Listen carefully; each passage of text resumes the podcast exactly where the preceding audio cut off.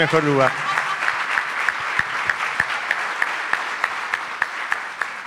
Eh, Dios es alguien maravilloso. eh, que hoy, hoy fue un día especial, de verdad.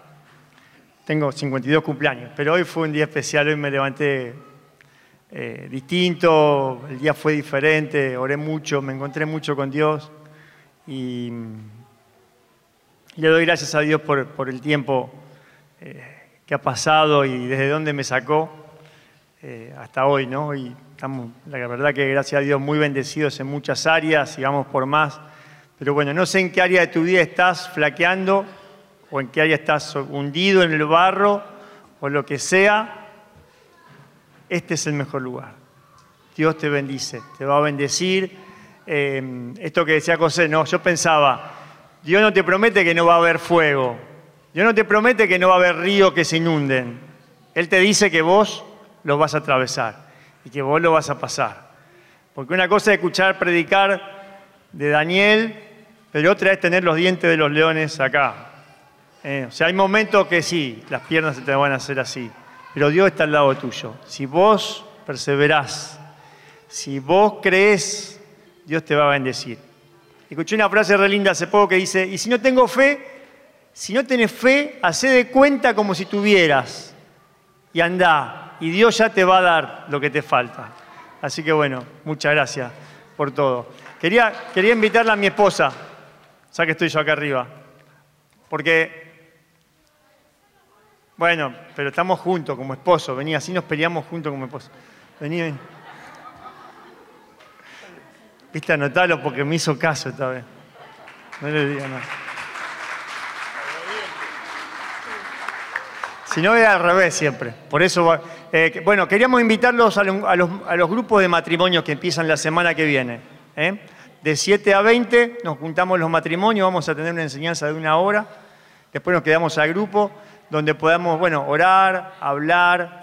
eh, esto que yo te decía para cada uno funciona para los matrimonios, aprender a funcionar de a uno, aprender a, a perdonarnos, a hablar. Bueno, un montón de cosas que decimos en la palabra que hay que traducirlas a idioma matrimonio. Así que, bueno, ahí te esperamos. No sé si vos. Sí, el jueves que viene, de 19 a 20, vamos a estar compartiendo en matrimonio, los que están aquí, que si quieren invitar también. Eh, bueno, va a ser un momento muy lindo para compartir, para apartar ese tiempo, para estar creciendo eh, juntos y junto al Señor. Y también anunciarles que el 20 de mayo, 20, el viernes 20, vamos a empezar un taller de liberación de miedos. Eh, bueno, también eso es algo muy lindo para participar. Ustedes saben que eh, bueno, el Señor me ha liberado. Yo cuando llegué a la comunidad estaba con fobias y crisis de pánico y el Señor me ha sanado, me ha levantado con las herramientas que, que he encontrado, que Dios me ha dado en la comunidad. Y bueno, esas son las que tratamos de transmitirles en los talleres. Hay muchos testimonios, no solo el mío, sino de muchos hermanos que se han liberado, que estaban medicados como estaba yo y hoy somos nuevas personas. Así que bueno, los invitamos y también inviten. Vamos a estar anunciándolo también todo esto.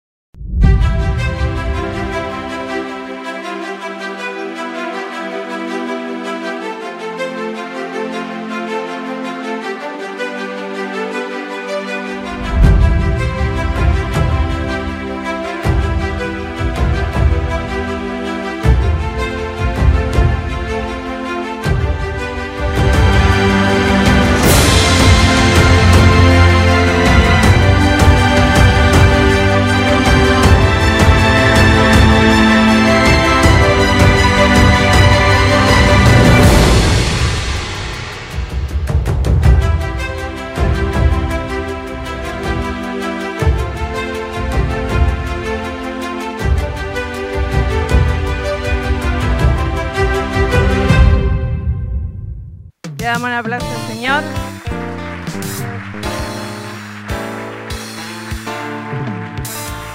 Y los esperamos a todos. Va a ser una noche maravillosa, abierta a todos. Eh, vamos a, a recibir este Pentecostés, así que no se lo pierdan, vayan, anótense en el retiro.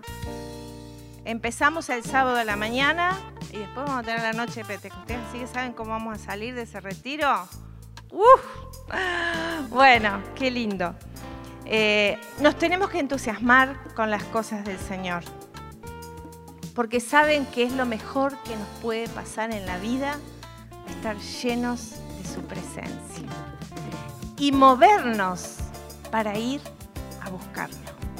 Así que yo te invito a que le des un aplauso a los hermanos que están acá, que vinieron a buscar de la presencia del Señor junto con vos. Miralos, aplaudilos, decirle qué bueno que te moviste. Y qué bueno ustedes también que nos están viendo por internet, los que están lejos y no, no se pueden acercar.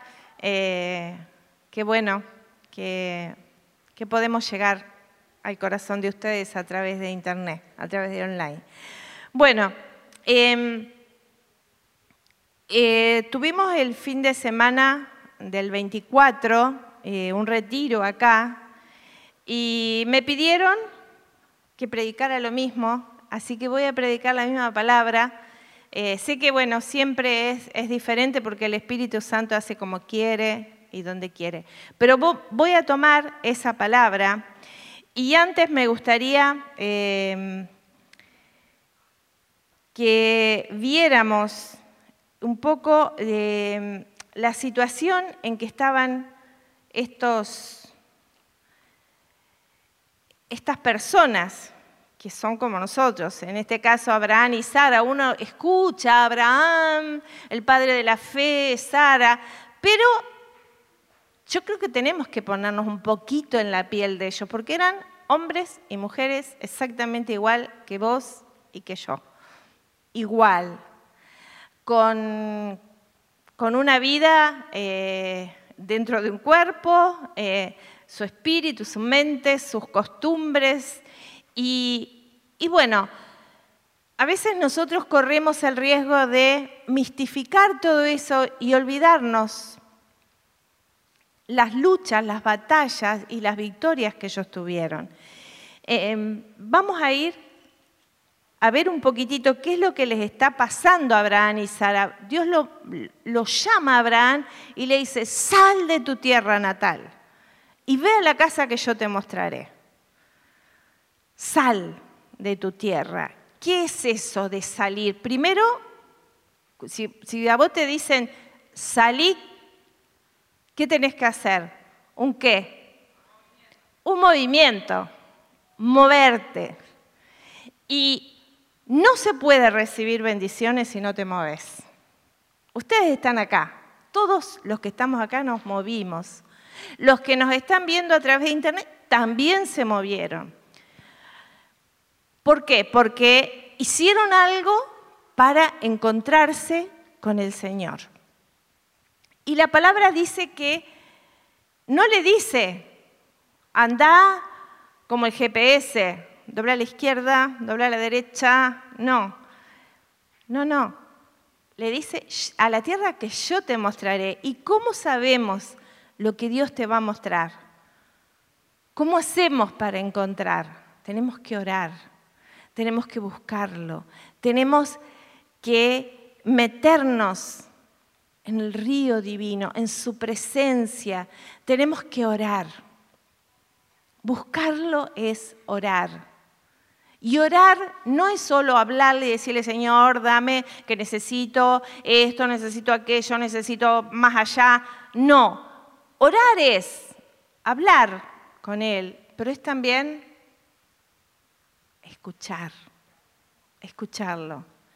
Y ustedes nunca se han preguntado, ¿por qué tenemos dos oídos y una sola boca? ¿No será porque hablamos mucho y escuchamos poco? Yo siempre pienso eso, ¿no? Señor nos ha hecho con sabiduría. y, movernos. Y le dice después que le, que le va a dar una descendencia numerosísima y le hace mirar las estrellas. Y le dice, así como todas las estrellas, si lo podés contar las estrellas, así va a ser tu descendencia. Si podés contar la, la arena, así va a ser tu descendencia. ¿Se puede contar? No. Pero Abraham tenía 100 años y Sara 90 y no había pasado nada. ¿Cómo? ¿Dios miente? Algunos de nosotros hace mucho tiempo que venimos orando algunas cosas que no las vemos. Entonces, Abraham y Sara hicieron algo. Más bien Sara hizo algo. Después vamos a meternos en la palabra. Sara le dice, mira Abraham, yo ya estoy vieja, ¿qué te parece si te acostás con la esclava, aunque sea vamos a tener un hijo que lleve tu sangre? Bueno, dijo Abraham, dale. y así pasó que Abraham se unió a Agar y de esa unión nace Ismael. Le hago esta introducción para que después ahondemos en la palabra y entendamos bien qué es lo que el Señor nos quiere decir con esta palabra. Y ustedes dirán, pero qué cosa, ¿no? Qué imposible que a los 100 años y a los 90 y pico de años se pueda ser fecundo. ¿No les parece raro? ¿Verdad que sí? ¿Verdad que sí? Y, sin embargo, como dice la palabra, ¿hay algo imposible para Dios? Ah, pero qué poco entusiasmo. ¿Hay algo imposible para Dios? No. Y para corroborar esto, a veces estamos muy preocupados por problemas de salud, por problemas económicos, por problemas en la familia y nos parece que Dios no actúa. Pero yo voy a llamar a Marisola y a Ale y a su hijita si quiere venir, a Zoe, para que todos nos gocemos en esto de que entender que para Dios todo es posible. Vamos a recibirlos con un aplauso. Y yo le voy a hacer un, poquito una entrevista a ellos, ¿no? Bueno, Marisol, Zoe y Ale. bueno, eh, ¿qué pasó hace más o menos, cuánto? Cuatro años. Cuatro años, cuatro años atrás. Bueno, hace cuatro años atrás eh, Alejandro se sentía un bulto en el paladar, lo cayó por muchos meses, por miedo, porque tenía mucho miedo, hasta que un día no aguanto más y me dice a mí que se sentía algo raro en el paladar. Bueno, fuimos al dentista, eh, urgente le mandó a hacer una tomografía, donde bueno, se vio que tenía un tumor y el tumor era maligno. ¿Maligno así nomás o maligno en gran escala? Sí, maligno en gran escala. Le hicieron una biopsia, eh, bueno, como todas personas que reciben una noticia así, eh, nos atormentó, nos desesperamos. Eh, por Todas las emociones que conllevan una situación así. una pregunta, Alejandro, ¿vos venías al grupo antes? No, no. Ah, bueno, y ahora viene todos los jueves, no sé si se dieron cuenta, pero ahora vamos a ver qué lindo lo que ha pasado con ellos. Eh, bueno, em, ¿cómo fue eh, ese proceso de, creer en esa desesperación? Porque además le dijeron que el tumor era maligno en gran escala, que era muy difícil, que era un lugar muy complicado para operar, bueno, todas estas cosas, ¿no? Eh, ¿Cómo empezaste tu proceso de sanidad? ¿Qué empezaste a ver, Ale? Lo primero que hice fue perdonar a mi hermana. Eh, yo tenía un conflicto con mi hermana Y bueno, empecé a perdonar a mi hermana, a las personas que me habían hecho daño o yo sentía que me habían hecho daño. Qué importante. Porque muchas veces nos enfermamos por la falta de perdón. Claramente, cuando él empezó a hacer ese proceso, empezó, obviamente, yendo al médico, haciéndose todos los estudios, se operó, le hicieron una operación de parada. Yo quisiera que nos contaran cuál es la situación de ahora de ustedes. Actualmente, eh, hace muy poquito, Alejandro se hizo tomografía de distintas partes del cuerpo, eh, porque tuvo también él eh, un tumor maligno en el riñón derecho y en el izquierdo, que se lo sacaron, le sacaron el riñón izquierdo, y hace muy poquito se hizo estudio de control de varias partes del cuerpo y salió, por la gracia del Señor, todo limpio, todo yo me pondría de pie, alabaría al Señor, le daría toda la gloria, toda la honra, toda la alabanza a Él, Señor. Bendito seas. Bendito seas. Yo lo que quiero contar puntualmente fue el, día que me dieron el alta, fue el día que más calor hizo en Rosario. Eh, llegamos a casa eh, estaba acostado, cuando me levanto, le digo a Marisol que me llevara al San Antonio a internarme de vuelta porque no aguantaba el dolor. Era algo que no, no lo podía estar ni acostado ni sentado, era algo increíble. Me senté en la silla, cerré los ojos y le dije al Señor que me sacara este dolor, que, no, que por favor me sacara. Sin un medicamento, sin nada, a los 20 minutos se me fue todo dolor. Todo dolor que me pude ir a acostar. Sin calmante. Sin calmante. Sin calmante. Fue solo la oración, su relación íntima con el Señor, porque Él obedeció a la palabra donde dice, enciérrate en tu cuarto y ora, y es lo que Él hizo en lo secreto, y es lo que Él hizo. Eh, yo quiero eh, dejar en claro que Dios no eh, es magia, no es magia. Dios nos sana muchas veces instantáneamente, pero otras veces trata con nosotros.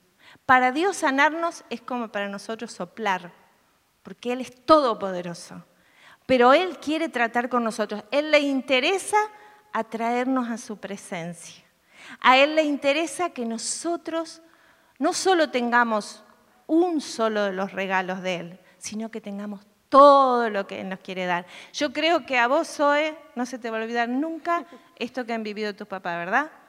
¿Verdad que no, mi amor? Bueno, y, Él nos llama por generaciones y nos quiere liberar, nos quiere sanar, nos quiere restaurar. Dios es el Dios de Abraham, de Isaac, de Jacob, es el Dios de Alejandro, de Marisol, de Zoe y de la descendencia que ellos vayan a tener y de, su familia.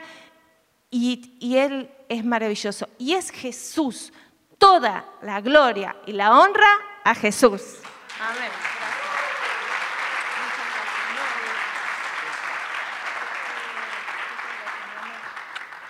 También eh, quisiéramos también aclarar, eh, en principio, bueno, que, nunca dejen de, creer en el poder sobrenatural del Señor, en su fidelidad.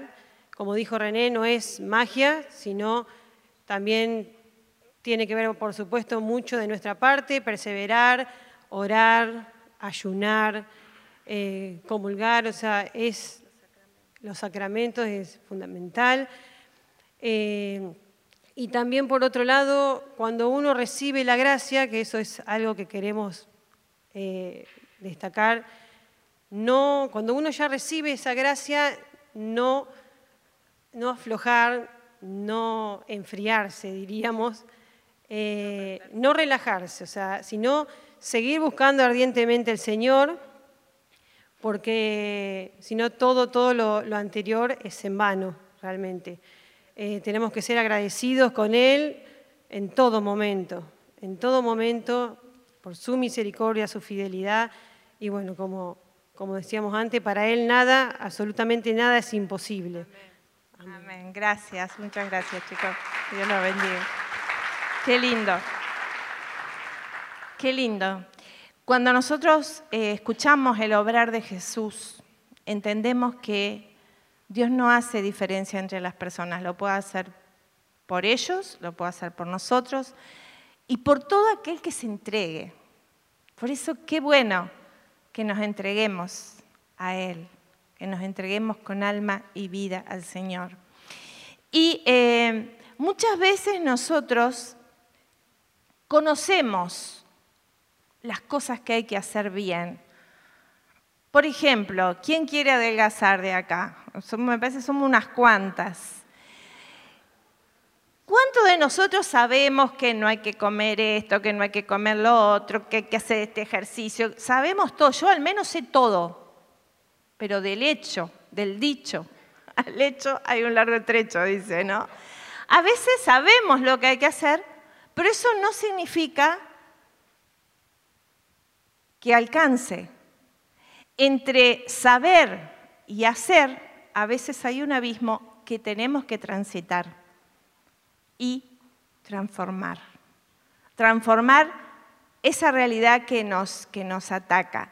Em, vamos a leer la palabra que está en Génesis 21,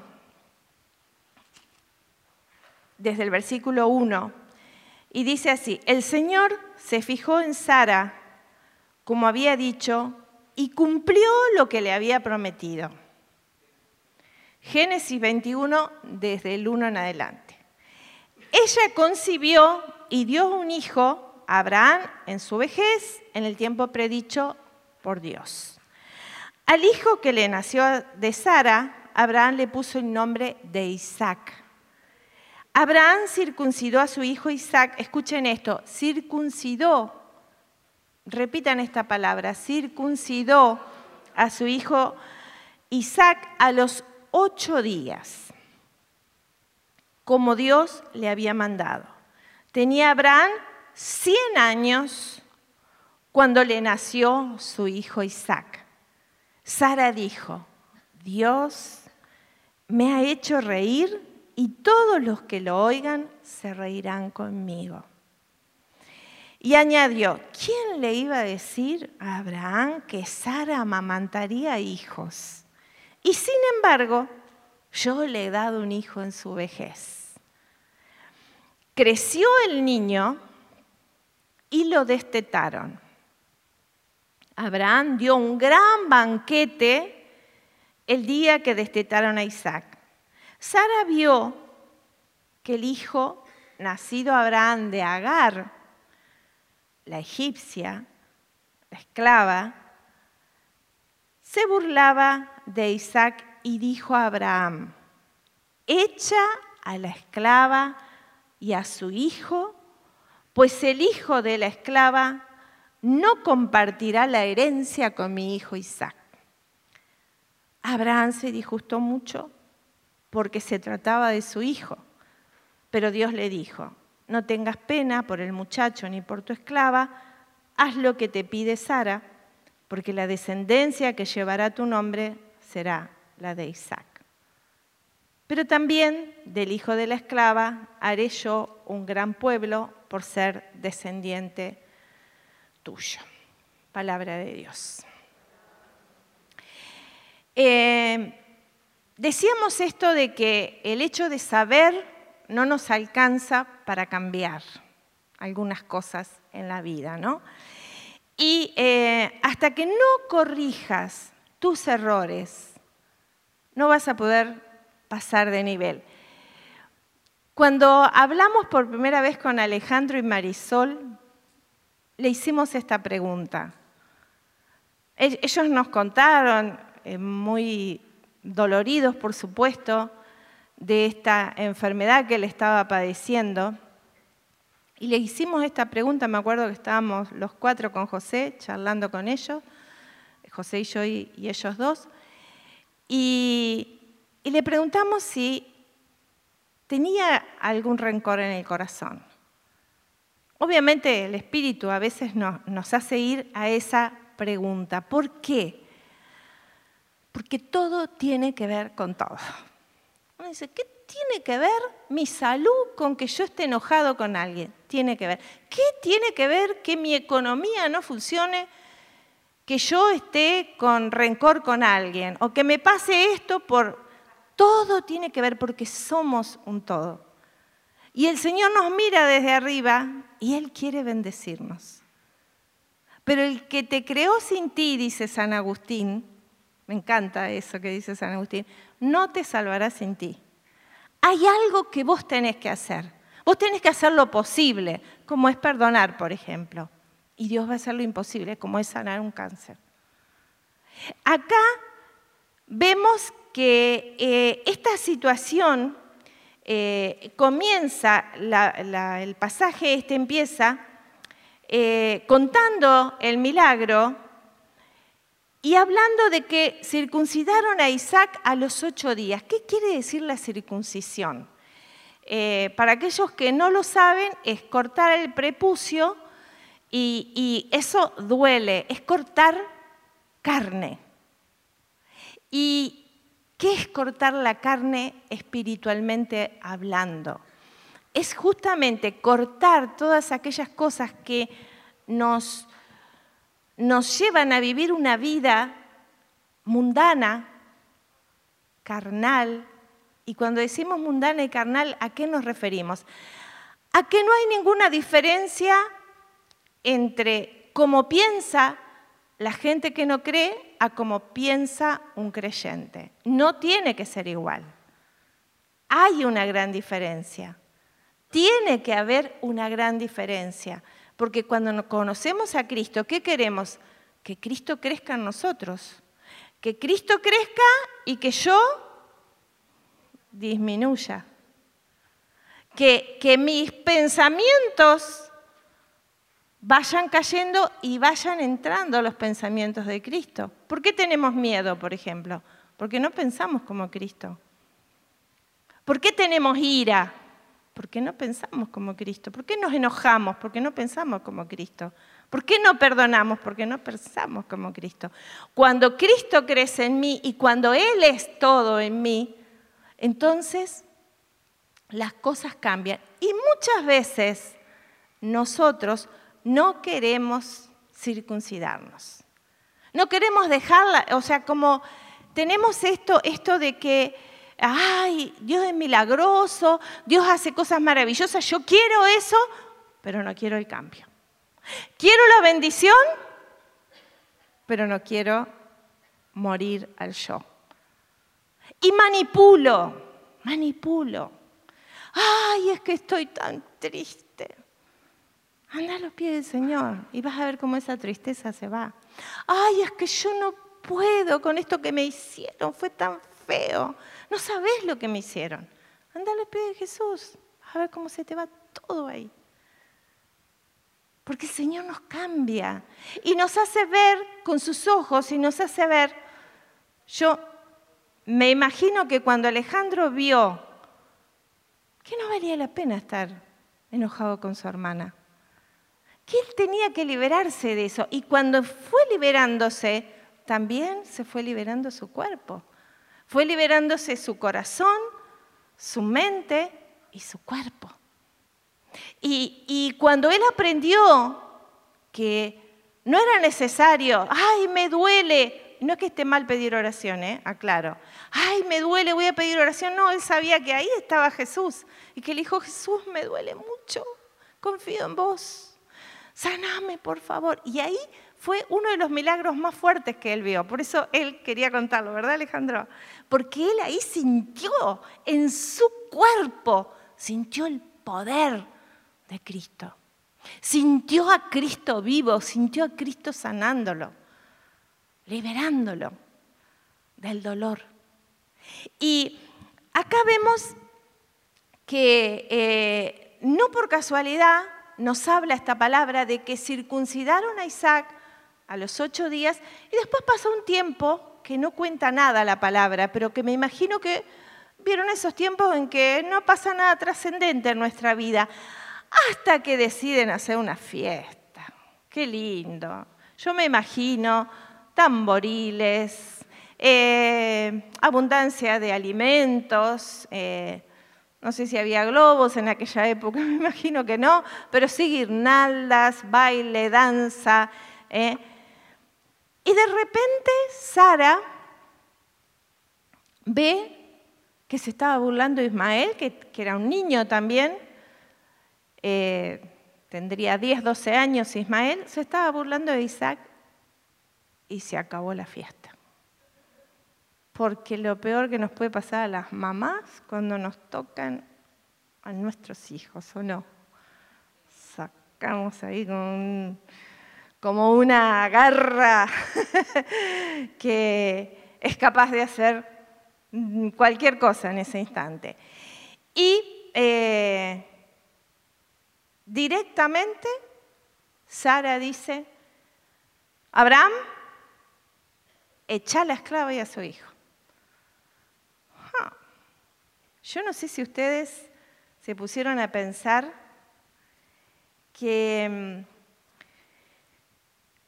quién le había dicho a Abraham que se acostara con la esclava. ¿Quién había sido? ¿Y quién le dice ahora echala?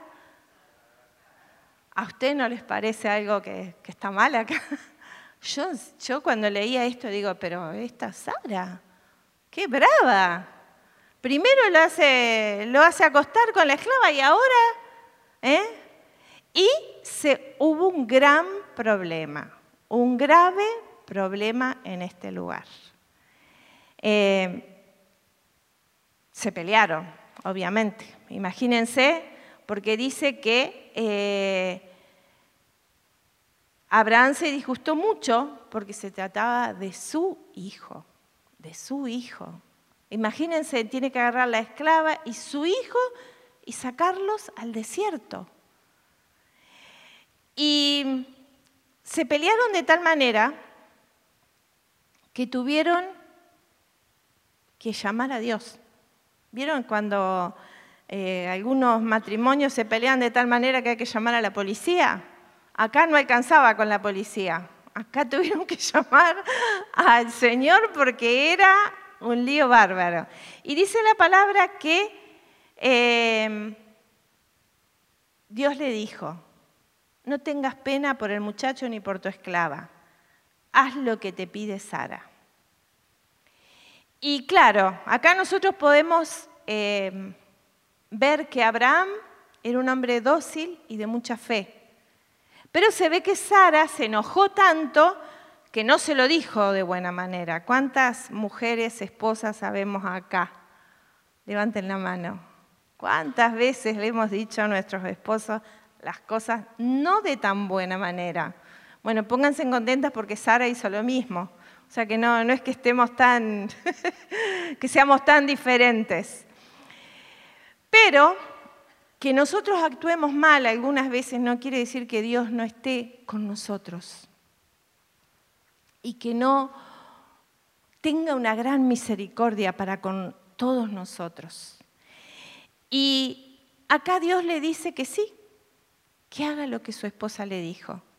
Y a nosotros nos puede parecer injusto esto. Pero, miren, cuando Dios nos dice algo, cuando Dios dice algo en su palabra, obedezcamos, porque Él siempre tiene razón. Él siempre hace lo correcto. ¿Y qué quiere decir esto? Dice que eh, no tengas pena por el muchacho ni por tu esclava, haz lo que te pide Sara, porque la descendencia que llevará tu nombre será la de Isaac. Pero tu error no puede compartir tu milagro. El error de Sara y de Abraham no podía estar junto con el milagro de la promesa de Dios. Muchas veces nosotros hacemos eso. Como no viene lo que nosotros estamos esperando, vamos por un, lugar y le decimos, vamos a darle una ayudita a Dios y hacemos las cosas a nuestra manera, porque no sabemos esperar el tiempo perfecto de Dios.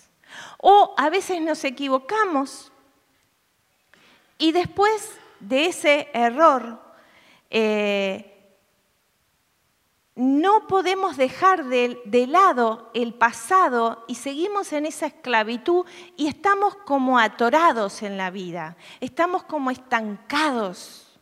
No podemos desarrollarnos porque estamos trabados. ¿Les ha pasado a ustedes eso? De sentirse como que no hay cambio. Eh, y, y tiene que haber un cambio.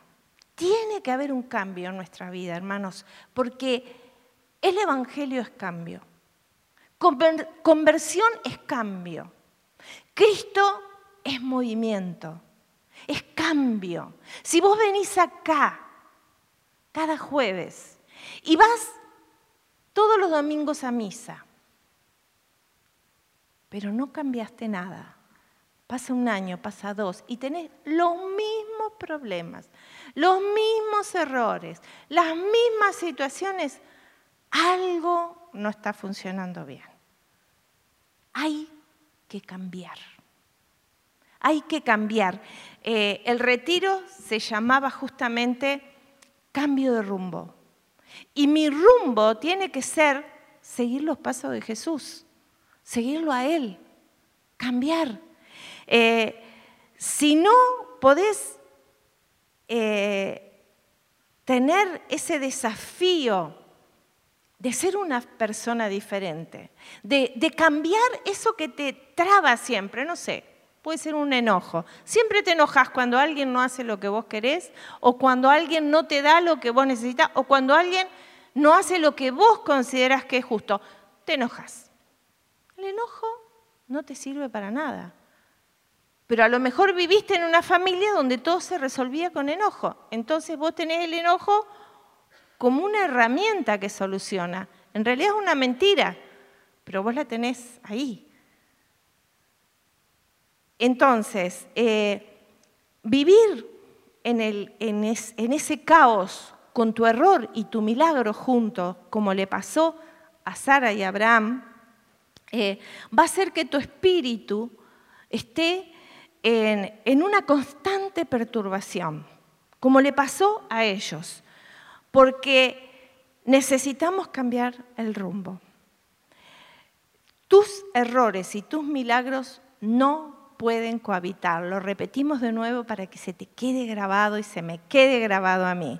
Entonces, si no cambias de rumbo, podés llegar a estropear tus sueños.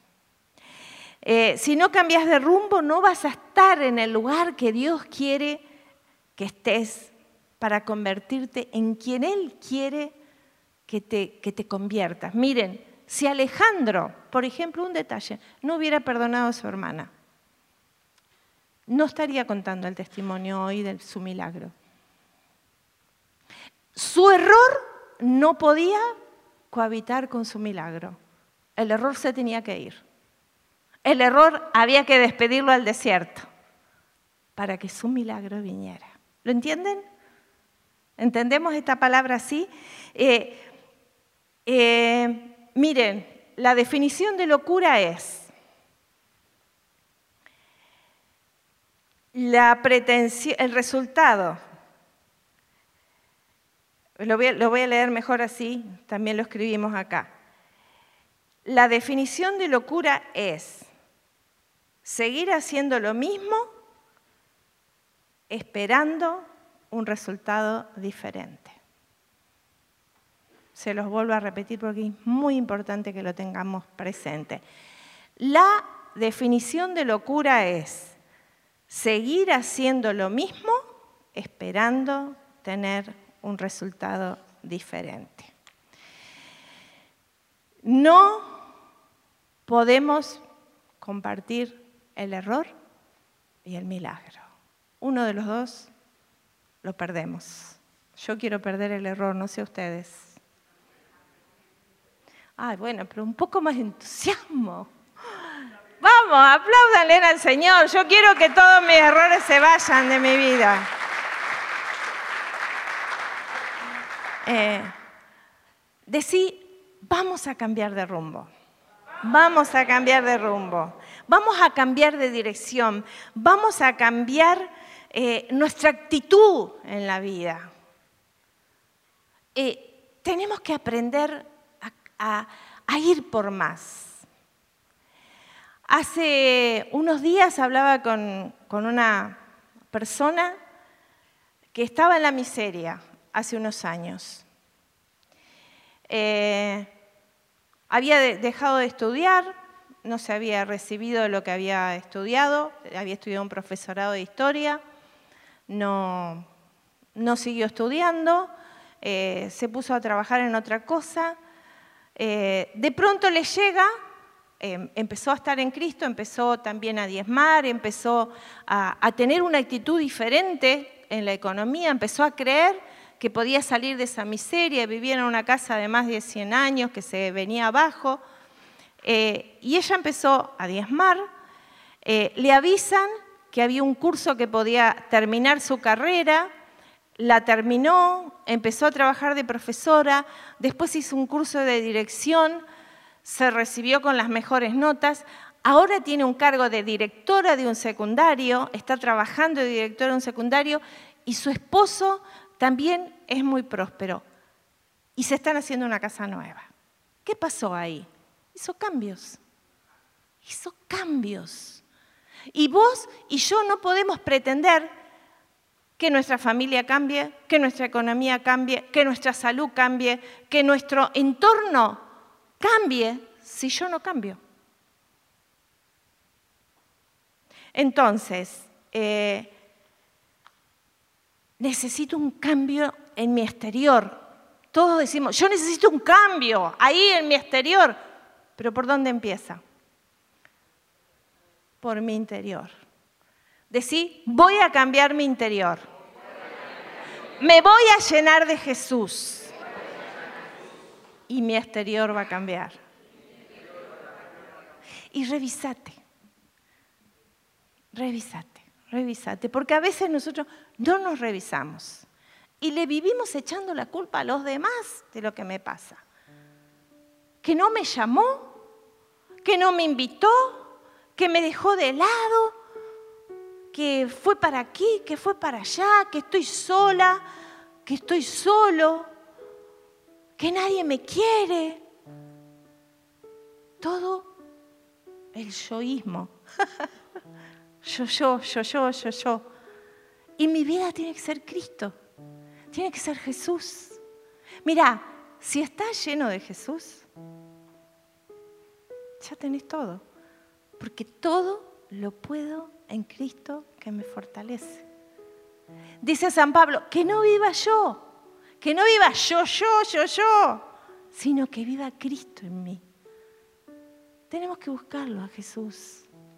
Y nosotros no podemos, miren, nosotros tenemos que orar en nuestra casa de una manera y orar aquí de otra, porque necesitamos las dos cosas. Algunos dicen, yo me arreglo, yo voy cuando quiero, voy a misa cuando quiero, me confieso cuando quiero, eh, voy al grupo cuando quiero. No, no es así. Porque cada vez que vos venís acá, corporativamente Dios te, te, da un regalo. Que si no te lo llevas, se pierde. Es para vos y se perdió. Se perdió. Lo que no recibiste ese día, se perdió. Y también necesitas ir al encuentro de Jesús en tu casa a solas. Y si no te encontrás con Él a solas, todos los días, no un día a la semana, sino todos los días, si no te encontrás con Él, tampoco vas a tener las bendiciones. Mira, algunos queremos todas las bendiciones, pero a Jesús le damos un solo día o dos. Y encima le decimos, mira que yo te vine a servir. Mira que esto no lo quiero hacer. No, eso no me pidas porque no lo quiero hacer. Eso es egocentrismo. Porque yo tengo que estar abierta a morir a lo que Jesús me pide. Porque lo que Jesús me pide es para multiplicármelo, nunca va a ser para quitármelo. Si yo le doy algo a Jesús, Él me lo devuelve multiplicado. Por eso la necesidad de servirlo a Él también. Están muy reflexivos. Los escucho ahí que están recibiendo del Espíritu Santo. Cuando nosotros venimos acá tenemos que adorarlo a Él, alabarlo a Él. No es que vos te, parás acá y empecés a decir, Señor, dame esto, dame lo otro. No, acá yo te adoro, Señor. Y cuanto más te adoro y más me encuentro con vos, es como me viene la sanidad, me viene la liberación, me viene el entendimiento, me doy cuenta que tengo que hacer esto o aquello en el orden de Dios. Y todo cambia. No hay nada que Jesús no te quiera dar. Y Dios llega en el momento justo. Abraham y Sara, ¿ustedes creen que nosotros estaríamos acá después de miles y miles de años hablando de Abraham y Sara si ellos no hubieran tenido este recontra milagro? Claro que no. Jesús nos quiere. Ellos están ahora en el cielo disfrutando, alabando y adorando eternamente al Señor. Toda su familia y nosotros somos la descendencia. Porque ¿cuándo somos la descendencia de Abraham y de Sara? Cuando creemos. Y decirle al Señor, ay Señor, dame más fe. Aumenta mi fe. Aumenta mi fe. Aumentame, Señor, la fe. Que pueda estar liberándome en este momento. Y para cambiar también tenés que salir de la culpa, hermano. Algunos somos muy culposos. Siempre la culpa. Que me equivoqué en 1925. Y todavía me acuerdo. Te equivocás. Bueno, a veces también ser muy culposo es ser muy orgulloso. Porque, ¿y cómo me voy a equivocar? Yo. Otra vez el yo. Y sí, nos equivocamos. Nos equivocamos con nuestros hijos, nos equivocamos con nuestros padres, nos equivocamos en la comunidad, nos equivocamos en el trabajo. Pero bueno, doy vuelta a la hoja y empiezo de nuevo y pido disculpas. Y bueno, si el otro no te quiere perdonar, ya ahí no es problema nuestro. No más vergüenza. No, que no, me da vergüenza. Hacer eso me da vergüenza. No más encarcelamiento de tu pasado, hermano. No más amamantar los sentimientos de otros, de lo que la gente quiere de vos. Eh, a veces vivimos con las expectativas de lo que los demás quieren de nosotros, en vez de vivir con la única expectativa válida, lo que Jesús quiere de nosotros. Jesús. Jesús tiene que ser el centro de nuestra vida. Liberate y liberémonos de la gente. Liberémonos del miedo a las críticas, porque me van a criticar, porque hice esto, porque me equivoqué. Y bueno, y del dolor que te generan los comentarios que te critican. Y bueno, entregalo a Jesús. Si vas a, a los pies de Jesús y se lo entregas, yo te aseguro que salís fuerte, que salís libre